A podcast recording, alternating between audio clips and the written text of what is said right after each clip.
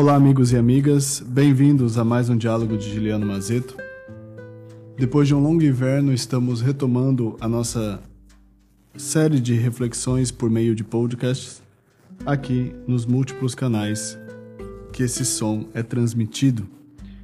E nós vamos iniciar essa reflexão por meio de alguns poemas, no caso hoje por meio de um poema de uma poeta polaca, a Wisława Szymborska, espero ter pronunciado bem, que por muitos motivos é uma autora que me encanta, é uma autora que me faz pensar. O título do poema de hoje é Um pouco sobre a alma. E assim diz o texto. Às vezes temos uma alma.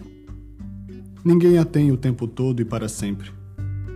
Dia após dia, ano após ano, podem se passar sem ela. Às vezes, ela só se aninha por mais tempo nos enlevos e medos da infância. Às vezes, só no espanto de estarmos velhos.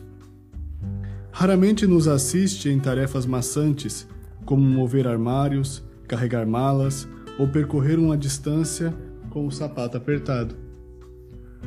Quando é para preencher formulários ou picar carne, costuma tirar folga. De mil conversas, nossas participas de uma, e mesmo assim nem sempre, pois prefere o silêncio. Quando nosso corpo começa a doer e doer, sai de fininho do seu plantão. É difícil de contentar. Não lhe agrada nos ver na multidão, nem nossa luta por uma vantagem qualquer nem, qual, nem o matraquear dos negócios. A alegria e a tristeza para ela não são dois sentimentos diversos. Somente quando estão unidos se faz presente entre nós. Podemos contar com ela quando não temos certeza de nada e temos curiosidade de tudo. Dos objetos materiais, gosta dos relógios com pêndulo e dos espelhos, que trabalham com zelo mesmo quando ninguém está olhando. Não revela de onde vem, nem quando vai sumir de novo, mas está claro que espera tais perguntas. Parece que assim como ela, no, assim como ela nos é necessária, também nós, para algo, lhe somos necessários. Por que eu escolhi esse poema para abrir essa nova temporada de podcasts? Porque aqui existe uma reflexão profunda sobre a nossa vida e sobre a forma como nós lidamos com ela essa alma que ele muitas vezes que ela, desculpa, muitas vezes traz aqui como uma menina arteira, né? Como alguém ou como uma parte de nós que é fugaz e que não se envolve e não se preocupa com o tédio da vida, mas que aparece apenas quando no momento de concentração ou no momento onde nós de fato podemos ser, usando uma expressão de Winnicott, nós mesmos nesse espaço protegido, nesse espaço potencial, ali ela aparece. E é muito bonito, e eu vou comentar agora, tentar comentar parágrafo por parágrafo sobre aquilo que nós estamos refletindo. Às vezes temos uma alma. Ninguém tem o tempo todo e para sempre. Quantas vezes no nosso cotidiano, quantas vezes na nossa vida, nós de fato somos seres desalmados Somos seres que habitam, como o resto dos animais, na bestialidade, o tempo todo lutando para adquirir bens para sobreviver, ou como qualquer outro animal que sai à caça para buscar alimento para sobreviver naquele dia. Dia após dia, ano após ano, podem se passar sem ela. Quantos anos, quantos dias, quantas histórias da nossa vida, elas simplesmente passam no automático, elas simplesmente passam no sem sentido e no devaneio do existir. Às vezes ela só se aninha por mais tempo nos enlevos e medos da infância. Às vezes, só no espanto de estarmos velhos. Aqui tem uma outra realidade interessante. Todas as vezes, em geral, quando nós lembramos da nossa infância, nós lembramos com nostalgia nós lembramos com um tempo que tinha um brilho diferente, um colorido diferente.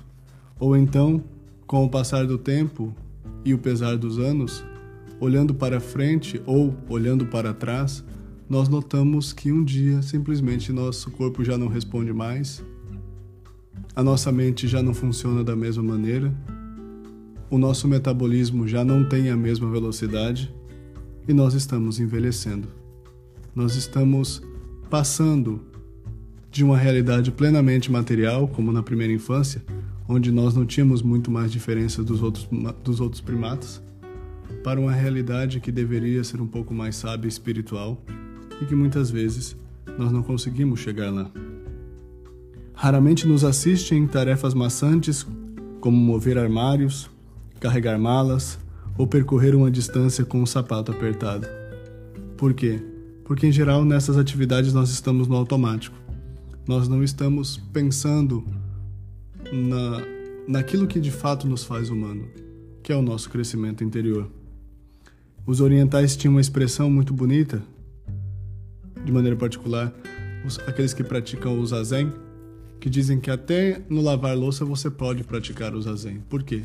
Porque até no, no lavar louça você pode criar um momento de encontro. Quando é para preencher formulários ou picar carne, costuma tirar folga.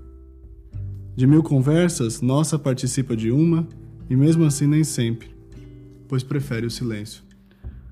Esse é um ponto que eu acho muito bonito e muito, e muito curioso desse texto. Quantas vezes nós falamos o dia inteiro, interagimos com pessoas, postamos coisas e acabamos o dia nos sentindo permeados de uma profunda, agoniante e quase ensurdecedora solidão. E quantas vezes, numa troca de palavras fugaz, meio fugidia, nós de fato nos sentimos planificados. Nós de fato, ouvindo uma determinada palavra, um determinado conselho, ou apenas uma despretensiosa sentença, nós olhamos para a nossa vida e aquilo preenche a nossa história. A alma é difícil de contentar. Não lhe agrada nos ver na multidão, nem nossa luta por uma vantagem qualquer, nem o matraquear dos negócios. Ou seja, a alma não participa do, dos tabloides. A alma não é uma coisa que dá para se postar nas redes sociais. Mas ela nos permeia, ela nos pertence, ela nos planifica. E aí termino.